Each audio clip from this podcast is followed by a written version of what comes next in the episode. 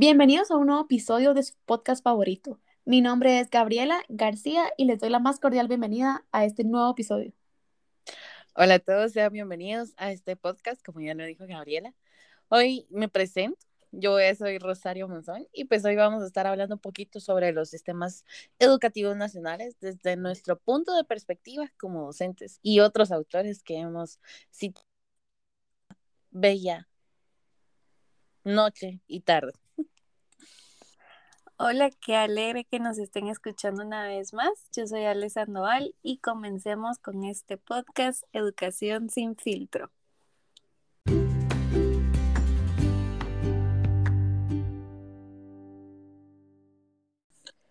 Bueno, entonces, para iniciar nuestro podcast, vamos a comenzar hablando de la educación a principios del siglo XIX. Recordemos que acá el objetivo era conseguir una educación generalizada. ¿Qué queremos decir con esto? Una educación enfocada en una religión. Muy bien, gracias Gaby. Realmente investigando un poco, tengo que hablar aquí un poco sobre el autor, en este caso Tiana Ferrer y Osben Osbach Sauder, hacen alusión que en el siglo XVIII pues se muestra una, una, gran preocupación en el desarrollo de las ciencias y realmente en el desarrollar conocimientos que para la población sean en su momento útiles.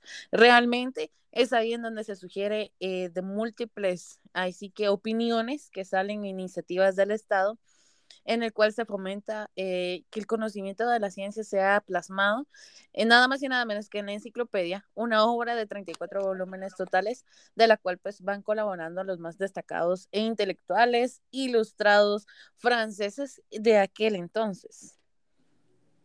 Bueno, y contribuyendo un poquito a la intervención de, de Rosario, recordemos que actualmente ha sido pues evidente, ¿verdad? Que ya no tenemos que llevar los 34 volúmenes, sino que el acceso a Internet es fácil y pues actualmente pues eso es em, lo más importante, ¿verdad? Que tenemos todo a la mano, desde los más chiquitos hasta los más grandes.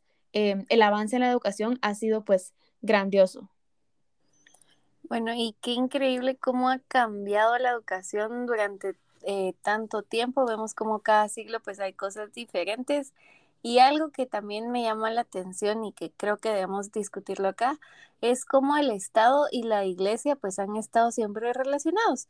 Y esto es, nos referimos a una secularización, que es que lo que explica este fenómeno de transferencia del Estado de todas las actividades y funciones que había venido desempeñando la Iglesia. Entonces, este proceso de que es secularizador, pues pasó por vicisitudes muy diversas en cada país occidental.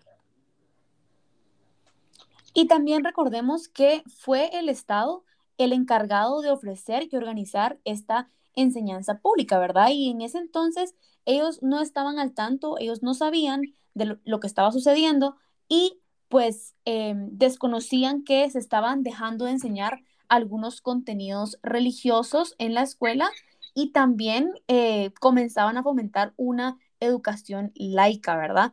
Prohibiendo a las instituciones religiosas la creación de diferentes escuelas. Y es algo que pues claramente actualmente pues podemos evidenciar, ¿verdad? Que la mayoría de los colegios em, de carácter privado, algunos son religiosos enfocados en, la religión católica, em, religión evangélica, pero también ¿verdad?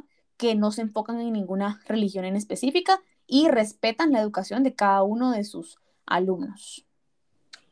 Así es, eh, interviniendo un poco por lo que dice Gaby, realmente en mi labor docente, podría decir en este caso, tengo que decir de que el hecho de que el Estado sea laico muchas veces en la actualidad, mm, ahí sí que no tenemos pues un régimen de realmente qué es lo que debo dar como un estado laico, qué brindarle a mis estudiantes, ni tampoco desde un punto religioso, porque realmente eh, se los digo y se los comento porque pues yo soy maestra de religión y realmente ingresar a un currículum nacional base en el cual pues yo pueda partir desde dar un punto de partida de educación eh, religiosa a mis estudiantes, pues no es como abrir, esa, abrir ese espacio en donde yo pueda decir, ah, bueno, esto es realmente en lo que yo me quiero convenir, o realmente educación laica es en lo que yo me quiero dirigir, eh, sino que realmente pues está como un poquito en esa parte, sigue como que se desfase y una brecha actualmente.